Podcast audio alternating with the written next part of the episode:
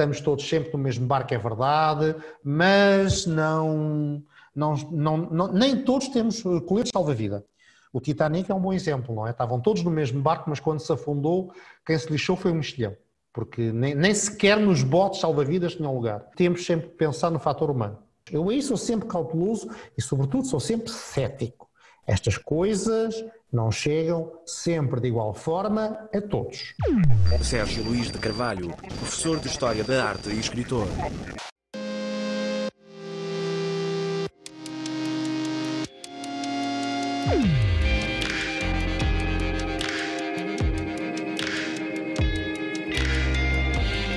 Carne esperta. Sou o Bicho, um jornalista do mundo das máquinas com o objetivo de investigar a inteligência humana. Olá, vamos então começar. 1. Um, Conte-me um exemplo de inteligência humana a acontecer. Todos os atos criativos. Todos os atos criativos. Seja em termos absolutamente e puramente intelectuais, um pensamento filosófico, um pensamento científico, uh, ou até um ato, um ato físico, só ao alcance de alguns, uma magistragem uh, e transcendendo isso, ou paralelamente a isso, eu, para mim dou valor a isto, todos os atos que potenciam a melhoria da vida em comunidade, que protegem o ambiente e os seus seres. Isto que está aqui a acontecer, quer dizer, eu não consigo perceber como é que o meu amigo está aí dentro desse ecrã. O que é que foi preciso fazer para se descobrir isto que aqui está, isto que nós temos aqui e que permite que eu veja aquilo que neste momento está ali a dar na televisão, ou a minha cadela que está ali a dormir que nem uma heroína. Depois aquilo que cria empatia. Um indivíduo suíço, no decorrer da guerra entre uh, a República Italiana, a Itália que estava a descer e a Áustria, eh, na Batalha de Solferino, eh, estava no local e viu a falta de assistência que era prestada a todos aqueles feridos. E grande parte deles iam morrer por mera falta de assistência. O senhor voltou para Genebra e lembrou-se de fundar uma organização para ajudar as pessoas que sofriam na, na sequência de conflitos. Essa organização chamou-se Cruz Vermelha. Quantas pessoas antes dele não viram aqueles feridos daquelas batalhas, daquelas guerras ao longo de anos? Ele foi mais além. Isso é que é o ato supremo de inteligência, que é passar à ação. 2. Conte-me um exemplo de falta de inteligência humana a acontecer. Parte do princípio que é o oposto daquilo que eu referi antes. Ou seja, aquelas pessoas que ou não agem, ou então agem com dolo, isto é, agem de forma a, por motivos irracionais, que não têm a ver com a lógica e com o bom senso, provocam o dano. E neste caso, falta de inteligência humana a acontecer será a irracionalidade, que neste momento campeia em todo o mundo, apesar da capacidade que as pessoas têm, da facilidade que as pessoas têm de encontrar o conhecimento necessário para não as levar a pensar com irracionalidade e a agir nessa conformidade. Nós temos coisas que demonstram uma extraordinária estupidez e uma extraordinária inteligência em todos os momentos da história. Em todos os momentos da história. Um exemplo é a Idade Média, que é muito fácil malhar na Idade Média, eh, é muito fácil encontrar coisas absolutamente irracionais na Idade Média. Todavia, essa mesma Idade Média produziu coisas extraordinárias que nós frequentemente esquecemos e dizemos eram estúpidos. Cuidado, que vão dizer o mesmo de nós daqui a 250 anos. Uh, os renascentistas, que foram em grande parte os grandes responsáveis pelo mito negro da Idade Média, consideravam que aquilo era uma época de trevas. O que estava no meio entre a Antiguidade Clássica e o Renascimento, a Idade Média. A média está no meio. Então eles é que eram de facto os indivíduos inteligentes, enquanto que em contrapartida os medievais eram os toscos, ignorantes e sujos. Há muita coisa que desmente isto, mas aquela que eu mais gosto de dizer é esta. Como é que os renascentistas chegaram aos autores clássicos? Através dos livros que eles escreveram. Atenção, que os livros que eles escreveram foram durante 900 anos copiados à mão, em condições dificílimas, por monges medievais que durante várias horas por dia deram, arruinaram a sua saúde a copiar diligentemente à mão os autores clássicos. Quando nós temos água potável em casa, quando só abrir a torneira e temos água, é fácil sermos limpos, não é? 3. Definição de inteligência. A capacidade de compreendermos e de interagirmos com a realidade que nos rodeia, da mais próxima à mais distante, de uma forma eficaz, de uma forma criativa e de uma forma crítica, obviamente a partir das nossas experiências e conhecimentos, logicamente. Ao mesmo tempo, é a capacidade de incorporarmos novas experiências e novos conhecimentos para passarmos a interagir de forma ainda mais eficaz, mais criativa e mais crítica com essa mesma realidade. 4. Relação entre inteligência e conhecimento.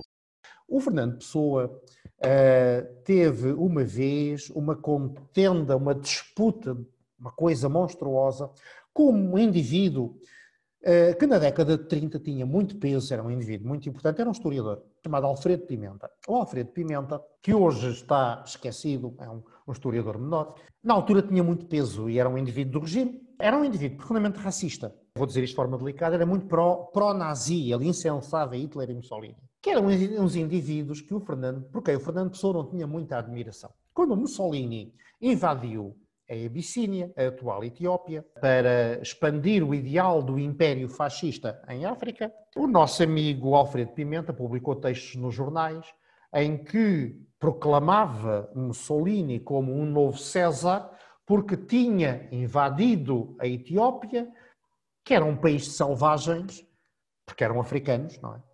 Eu aqui não vou usar todos os termos que o nosso amigo eh, Alfredo Pimenta escreveu nos jornais por uma questão de decoro, não é? Pronto, ok, pensem qual é a terminologia que um racista usa para definir os cidadãos da, da Abissínia, a atual Etiópia. E o Fernando Pessoa não gostava de Mussolini e execrava aquele tipo de discurso, felizmente. Escreveu um texto muito subtil sobre o Alfredo Pimenta, em que ele dizia que há dois tipos de intelectuais. Há os intelectuais que leem muito, incorporam a informação e, mediante a incorporação dos seus conhecimentos e das suas leituras, adaptam à sua visão do mundo, ao seu conhecimento e estão constantemente em adaptação e num processo dialético de incorpora novo conhecimento, melhora a sua inteligência, alterando a sua inteligência e o seu conhecimento. Ou seja, eu leio, incorporo aquele novo conhecimento naquilo que é a minha visão do mundo e na minha estrutura mental, e ao incorporar, modifico necessariamente. E depois há o segundo tipo de intelectual, que é o Alfredo Pimenta, que é, ele diz isto, o Alfredo Pimenta lê um texto, compreende um texto, mas esse texto não lhe produz quaisquer efeitos para além do nível da sua inteligência. Ou seja, compreendeu o que leu e mais nada. Aquele conhecimento não serviu de nada, a não ser um somatório.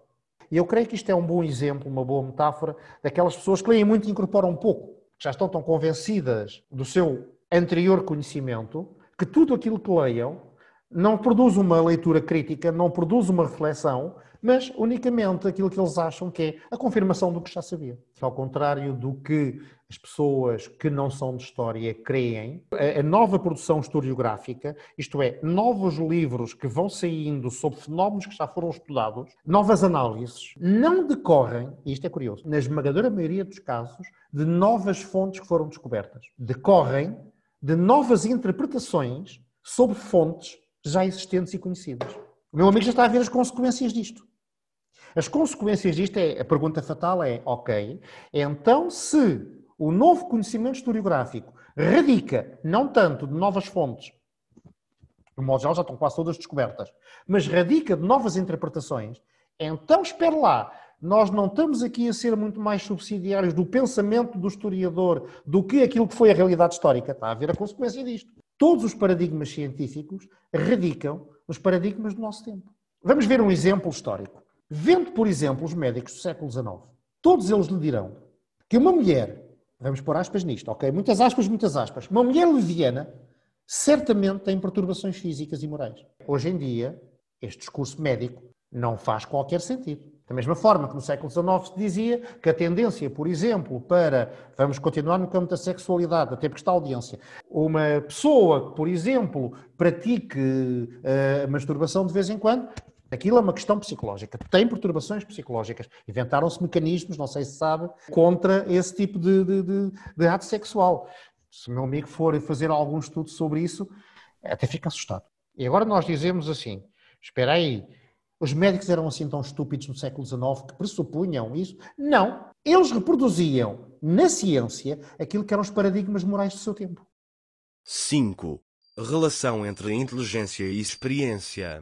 Há muita gente que viveu muito e aprendeu pouco, não é? Pronto, se for antropólogo estiver a falar sobre os, os nativos de Bora Bora, não sei se há nativos em Bora Bora, deve haver, sei lá, em todo lado. Se estiver a falar sobre os nativos de Bora Bora ou sobre os hábitos de, de acasalamento dos Lusquimans, convém lá ir, não é? Agora, em história não é possível, mas é possível haver alguma, lá está, sensibilidade, bom senso, honestidade, é possível reconstituir. Eu volto ao exemplo que eu dei. Leiam do Bi, o tempo das catedrais, primeiras duas páginas.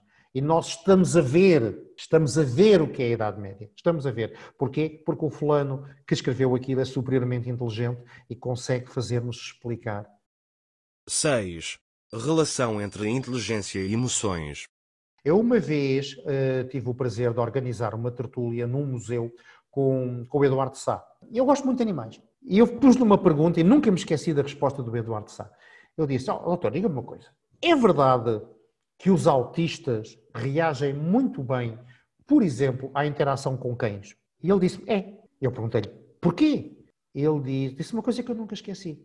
Porque os cães são instintivos. No nosso processo de inteligência e de interagirmos com os outros, é algo que muitas vezes nós esquecemos. Esquecemos também somos animais. Esquecemos também somos instintivos. Olhem com atenção para os vossos cães, porque isso vai tornar-vos humanos mais inteligentes. Até que ponto é que no desenvolvimento dos processos históricos, o peso do individual e das decisões de um indivíduo e das suas características são ou não determinantes para o desenvolver do processo histórico. E se são determinantes, até que ponto? Não há uma resposta unânime para isto, como calcula. A resposta mais, hum, digamos assim, que eu também em parte partilho, é os processos históricos têm uma dialética própria, que podem ser ou mais ou menos condicionados pela ação de indivíduos. Um exemplo muito acessível, a Segunda Guerra Mundial. A Segunda Guerra Mundial era inevitável? Não, embora fosse previsível.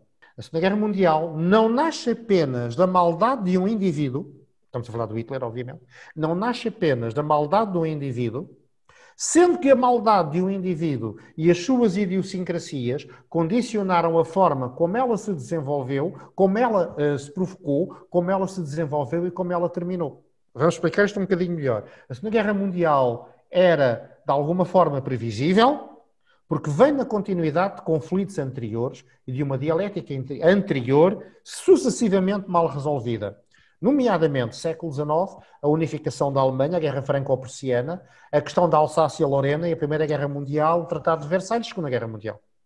Há um contínuo, ok? Portanto, há um contínuo, há uma dialética que levou a. Agora, de que forma é que a intervenção de um homem acelerou ou desacelerou o processo? Sim, acelerou, sim, levou àqueles contornos, sim, levou a outros contornos tão ou mais trágicos, como por exemplo o Holocausto, e Outra consequência arrastou a guerra mais do que aquilo que era previsível, porque a partir de 43 já sabe que se ia perder a guerra. A partir de 44 era evidente. Então, porquê é que se continuou? Porque as idiosincrasias daquele indivíduo e daqueles que o seguiram cegamente conduziram a.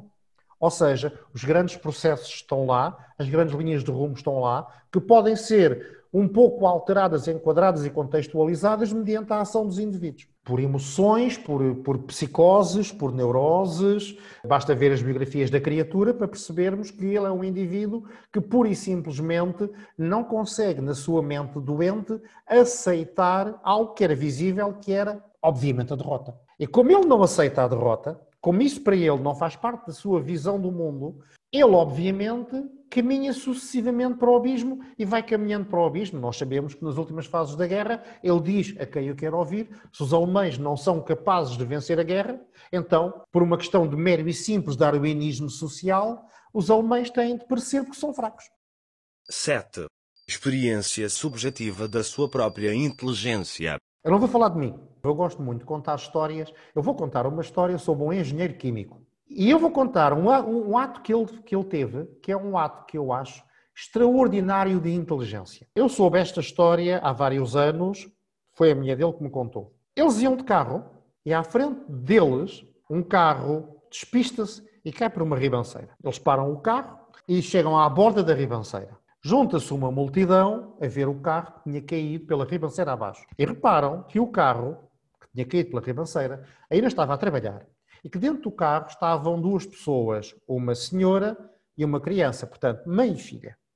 O carro estava a trabalhar e as pessoas diziam isto: Meu Deus, o carro está a trabalhar, daqui a pouco explode, daqui a pouco rebenta, elas vão morrer, mas se nós vamos lá, o medo das pessoas, não é? Se nós chegamos lá, quem é que nos garante que ao tentar salvar aquela porcaria não rebenta? E o indivíduo olha para as pessoas, olha para o carro e desce tranquilamente a ribanceira, abeira-se do carro, desligou o carro, abriu a porta e ajudou a mãe e a filha a sair. Quando chegou cá acima, foi saudado pela multidão como um ato de extraordinária coragem. E ele explicou: não foi coragem, coisa, coisa nenhuma. Pelo barulho do motor. Eu percebi que é um carro a gasóleo. E um carro a gasóleo, para explodir, tem que atingir níveis de temperatura muito superiores a um carro a gasolina. Logo eu percebi que tinha tempo e mais que tempo para descer a ribanceira, desligar o carro, tirar a mãe e a filha. Ele incorporou os seus conhecimentos e a sua experiência numa situação concreta para interagir de forma crítica, criativa e felizmente uh, sadia com algo que estava a acontecer à sua frente. 8. O que faz os humanos inteligentes para lá dos outros animais? Coisas tão simples como, por exemplo, o facto de sermos bípedes. O facto de sermos bípedes permitiu-nos desenvolver o cérebro e a linguagem a partir do momento em que nos desenvolveu o cérebro e a linguagem, cá está, a linguagem permite-nos acesso a patamares superiores de inteligência, coisa que os nossos cães não têm. Se bem que às vezes, eu vou dizer um lugar comum, peço desculpa, vendo algumas pessoas e vendo os cães, eu fico a pensar quem é o mais inteligente, não é? 9. Contribuições inatas e contribuições adquiridas.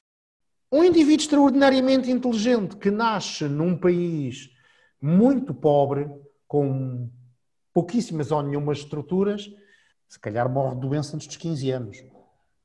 Portanto, as duas coisas têm de se conjugar para a pessoa poder ir a algum lado. A educação, a educação, a educação. É? O mito da educação que aperfeiçoa sempre o espírito humano só é verdade em parte. Há pessoas que estaram a vida inteira e são completos imbecis, não é? Declaração de intenções prévias, sou republicano. Portanto, isso é um dos argumentos pelos quais sou republicano. Todavia, deixando de lado este meu, este meu posicionamento, o discurso monárquico cria contrapesos, porque dá-se a hipótese de o monarca, que é monarca só pelo facto de ter nascido da mulher certa, ter nascido da mulher certa, ter nascido na sequência certa, por acaso foi o primeiro, não é? O segundo já não vale. Uh, apesar de, curiosamente, a maior parte dos nossos reis não serem primogênitos. O discurso monárquico é um discurso que cria contrapesos para o facto de o rei, que é rei porque nasceu da pessoa certa no momento certo, poder ser alguém não competente. Um rei só é rei após a aclamação das cortes. 10. Qual é a importância do corpo? Olha, eu conheci o Eusébio. Qualquer pessoa lhe dirá que o Eusébio tinha algumas dificuldades a falar, a exprimir-se. Agora, quando o vemos a jogar, quem é que vai dizer que a criatura não é inteligente? Eu acho que isto é um bom exemplo. Há vários tipos de inteligência forma. Eu sou, sou um cepo a dançar. Todavia, quando eu vejo alguns indivíduos a dançar, eu fico a pensar como é que aquele indivíduo se mexe assim. Aquilo não é só treino. Aquilo não é só inato. Aquilo é adquirido. E é adquirido incorporando novos conhecimentos e novas experiências àquilo que ele faz adaptando sucessivamente aquilo que ele faz a novas realidades. Mas isto não foi o que eu disse que era a inteligência. Então aquele dançarino é inteligente. Então aquele jogador de futebol que consegue fazer aquilo é inteligente. E aí o corpo é um instrumento da inteligência de uma pessoa. 11. Como é que eu percebo se alguém é inteligente e se não está a fingir? Eu, para mim, é pela forma como fala. A, a linguagem identifica para mim o que vai lá dentro, a forma como a pessoa pensa, o léxico que usa, as palavras que usa, a forma como articula o discurso, a forma como produz o discurso, qual a sua sequência lógica ou ilógica. Não é tanto o conhecimento que ele fiz ter, porque eu posso decorar três páginas de Platão, editá-las aqui e pronto. Não, mas esse discurso não é meu, é de Platão. Em grande parte das disciplinas, pelo menos das humanidades, uh, a memória é essencial. Agora, a questão está quando nós transcendemos a questão da data, a questão do evento, a questão do acontecimento, para depois eh, pormos um texto à frente e pedirmos à pessoa que o interprete ou que relacione com outros acontecimentos pré-existentes. Ok, vamos contextualizar esse discurso. E aí não há datas que safem a pessoa. Portanto, lá está a linguagem a linguagem. Os medievais têm uma frase muito engraçada que é o tolo calado por sábio é tomado. Nós compreendemos que ele sabe, ele nem necessita de exibir que sabe, isso é, isso é muito bom, essa humildadezinha tão importante, não? essa humildade científica que frequentemente não vemos. As primeiras duas páginas de um livro que está à venda, é possível adquiri-lo, chamado O Tempo das Catedrais, de um historiador francês chamado Georges Duby. As primeiras duas páginas ele diz o que é a Idade Média. A primeira frase é esta. Ele define-nos a Idade Média em duas palavras, depois vai por aí fora. E as duas palavras são pouquíssimos homens. E chegamos ao fim e dizemos: é pá, sou tão pequenino. Pá. 12. Qual humano mais inteligente que conhece? Há uma pessoa por quem eu tenho uma extraordinária estima, uma extraordinária admiração, de quem sou muito amigo e que me dá o prazer da sua amizade, que é um homem das filosofias e da literatura, uh, chamado Miguel Real para mim é, de facto, tendo estes parâmetros todos, eh, é uma pessoa superiormente inteligente, talvez o mais inteligente que eu conheço, que alia a tudo isto o facto que é raro encontrar nos seres humanos de que é uma excelente pessoa, uma pessoa boa e bondosa. 13. Como varia a inteligência do humano para o humano? Tem a ver com o meio, antes de mais nada, o tal adquirido. Um, se o Einstein ou o Picasso tivessem nascido numa aldeia miserável de um país paupérrimo, provavelmente nem aos 15 anos tinham chegado. Portanto, uh, qual Guernica ou qual teoria da relatividade, não é? Eu acho que uma coisa muito importante que os portugueses têm é a sua extraordinária capacidade de se adaptarem. Sucede que, se calhar, se formos frios, a nossa capacidade de improviso, de desenrascar, a nossa capacidade de nos adaptarmos, poderá ter a ver com outras coisas que se calhar não são qualidades. Por exemplo, a dificuldade dos portugueses em planear. É numa de tudo molho e fé em Deus, vamos para a frente, se calhar tem de desenrascar porque não planeou. E surgem problemas que se ele tivesse planeado, não sucederiam. Mas ao mesmo tempo, problemas que decorrem de imponderáveis que nem o planeamento prevê, ele é capaz de desenrascar porque sempre viveu assim. É curioso, porque nós pensamos na história como a Idade Média, sobretudo, que é a minha área, eh, nós pensamos na Idade Média como uma época de pessoas velhas, aqueles homens eram velhos, longas barbas e tal. Se houve época de gente jovem, era a Idade Média. Metade da população morria antes dos 15 anos, a esperança média de vida não chegava aos 50. Aquela gente casava-se com 15 anos, não é? Exemplo, na Batalha de Aljubarrota, a ala esquerda do exército português era a ala dos namorados. Hoje em dia há uma banda de música com esse nome, não é? A ala dos namorados. Sabe porquê é que se chamava Ala dos Namorados? Nenhum daqueles rapazes eram casados. Todos eles eram adolescentes. Eram os namorados. Portanto, nós, a ala esquerda do exército português em Alves Barrota, provavelmente ninguém tinha 18 anos. Eh, tinha, não tinham tempo de vida, tinham mais tempo no seu dia a dia, eventualmente, sim. Por um lado, havia menos solicitações. O telemóvel não tocava, não vinha a mensagem, não vinha, não vinha o mail a dizer então o relatório que era para ontem, quando é que, quando é que fazes, não é? Mas ao mesmo tempo tinha uma esperança média de vida muito menor que a nossa. 14. Como é que um humano pode aumentar a inteligência? Olha, os medievais tinham um truque muito giro, que era as mnemónicas. Eles tinham truques para exercitarem a memória. Ao exercitarem a memória, estavam a exercitar também a inteligência.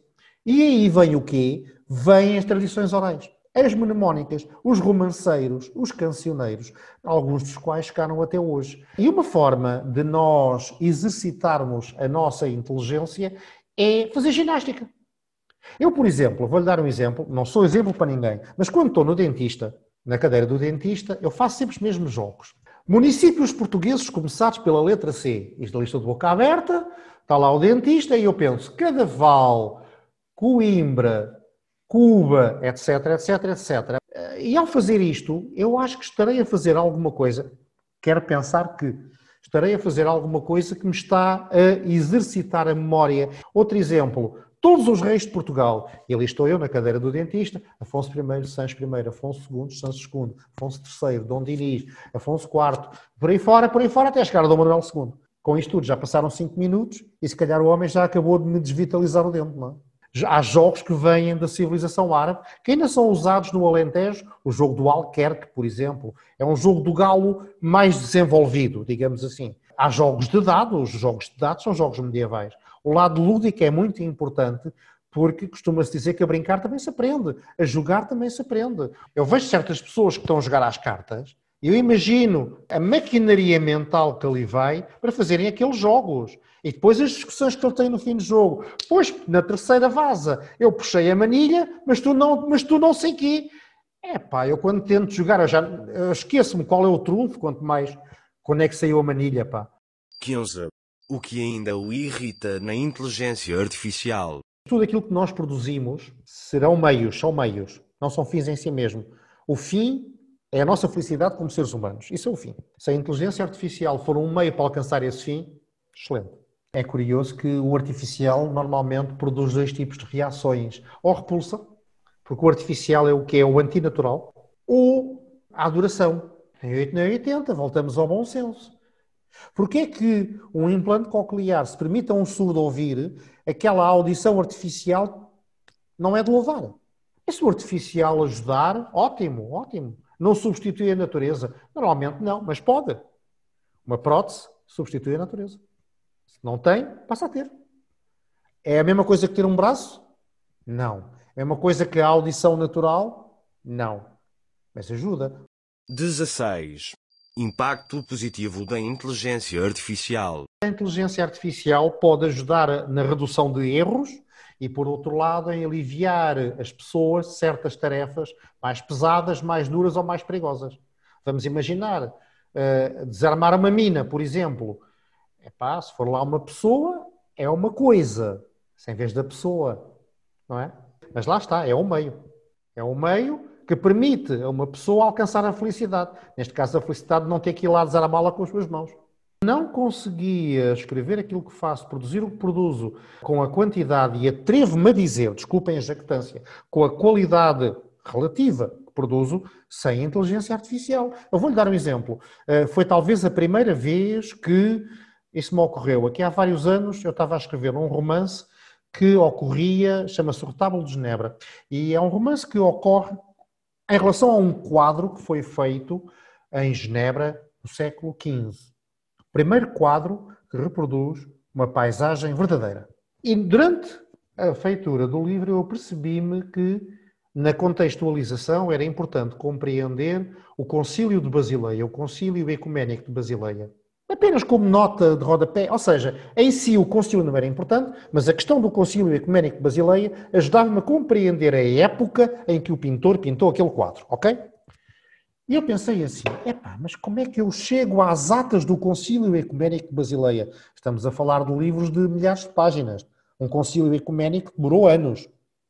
E fui à net, fui ao Google, escrevi em inglês, concílio ecuménico de Basileia, cliquei e aparecem as atas. Eu não tive que ir a Basileia buscá-las, na Biblioteca Nacional, cá em Portugal não há. Passado algum tempo, estava a fazer um outro romance. Tinham-me dito que até ao final da década de 20, os carros em Portugal andavam pela, pela esquerda, como é em Inglaterra. Estava a escrever um romance que precisava nessa altura. E precisei de saber se era verdade. Fui à internet, estão lá as informações.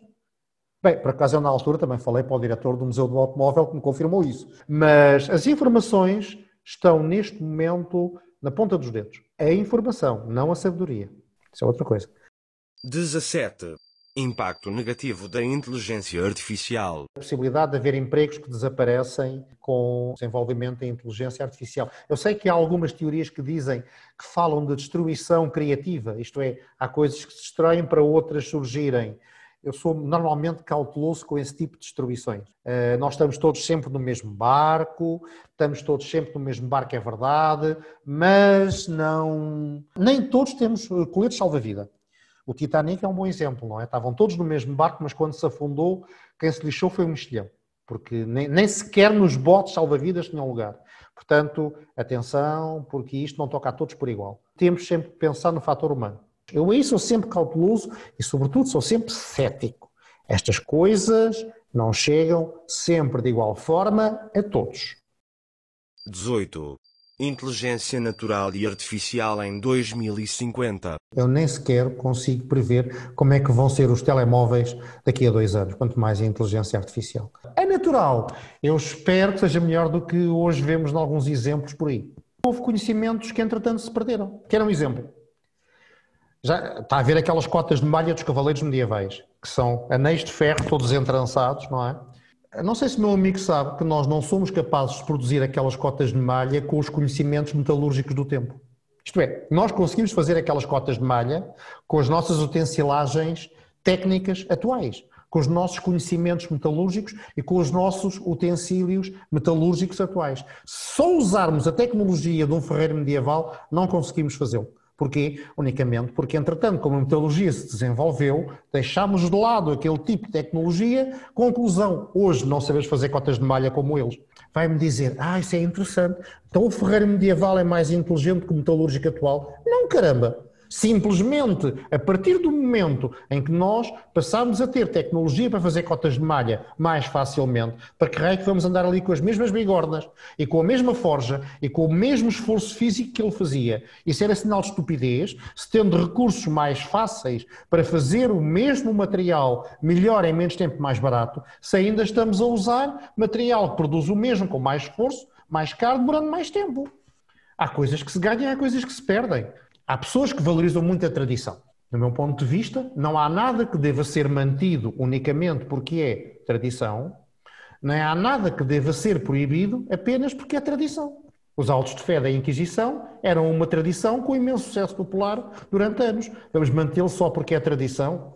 Eh, uma outra frase que se diz da história: eh, a única lição da história é que os homens nunca aprendem com as lições da história.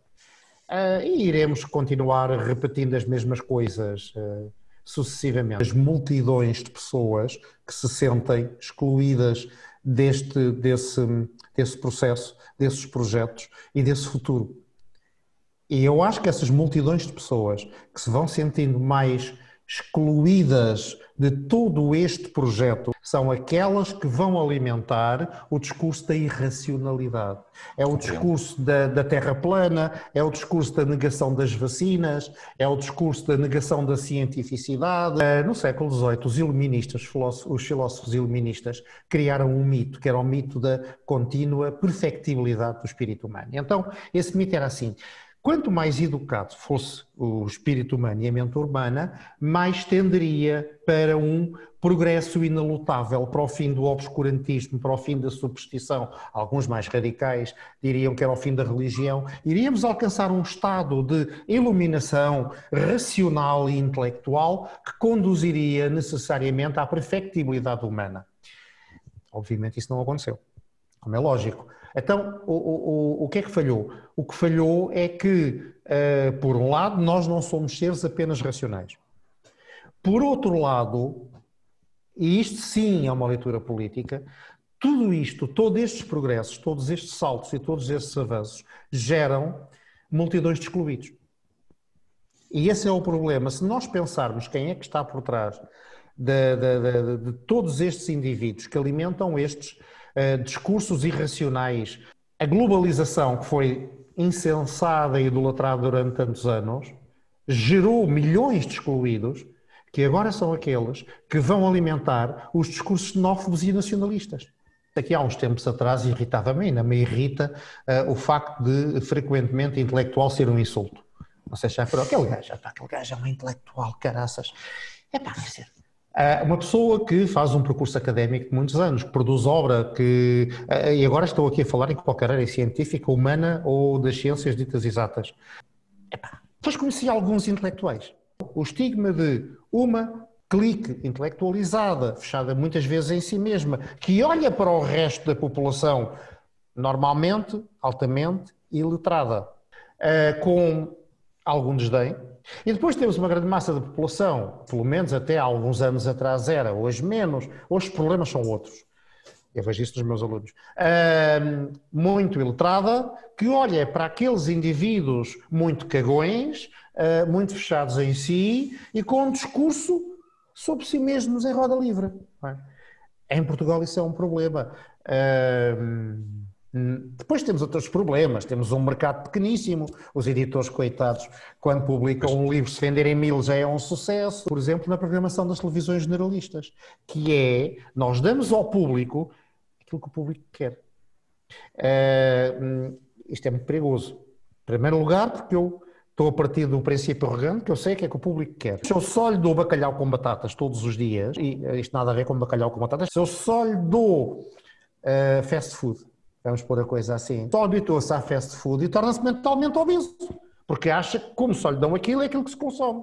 E se eu chutar um bom programa, e eu tenho provas daquilo que estou a dizer, pelo menos porque já falei com muitas pessoas também da televisão e produtores de programas que me dizem isto sistematicamente.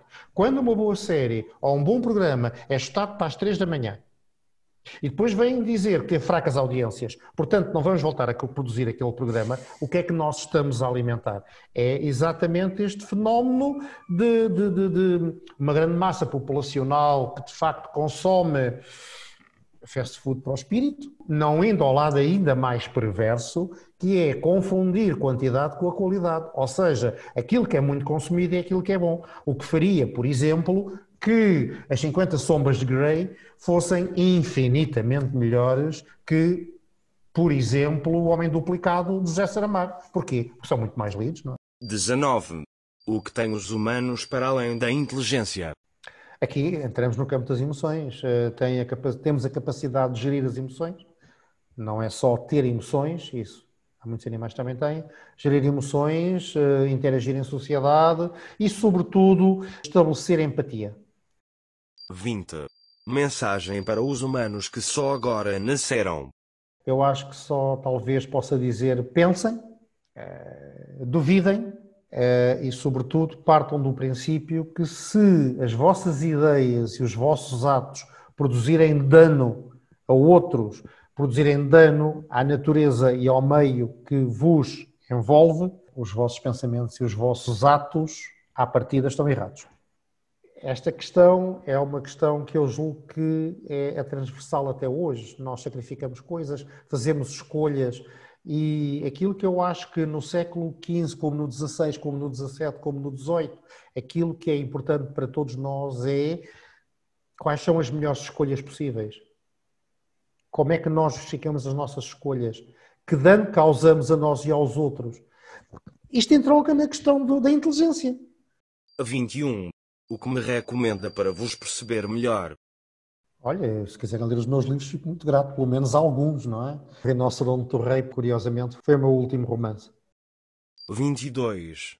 Para terminar, gostaria de me perguntar alguma coisa.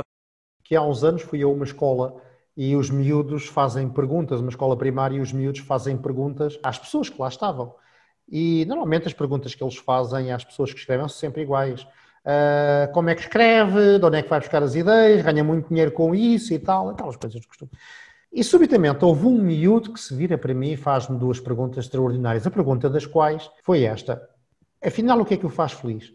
Epá, eu fiquei a olhar para o, para o moço e disse-lhe duas, três coisas que me fazem feliz. E fiquei sempre a pensar na pergunta. Esta pergunta tem à vontade mais de 12 anos e sempre que eu penso na pergunta eu concluo que uh, o número de coisas que nos faz verdadeiramente feliz é muito mais pequeno do que aquele que nós pensamos. Uh, o que diz muito da importância das coisas que nos rodeiam e das prioridades que nós temos. A pergunta que eu já agora gostaria de fazer para, para terminar é: o que é que o faz feliz? Todos os homens, por natureza, desejam saber. Aristóteles. Ah, curioso. Sim, é curioso. Podemos acabar assim. A sabedoria pode ser um bom princípio para a felicidade. Não tenho dúvidas nenhumas que seja. E isso passa pela inteligência, passa por boas leituras, passa por bons filmes, consumam coisas boas, e isso aumenta a vossa inteligência e, com sorte, todos acabaremos sábios e todos acabaremos humildes. Terminei as perguntas. Muito obrigado.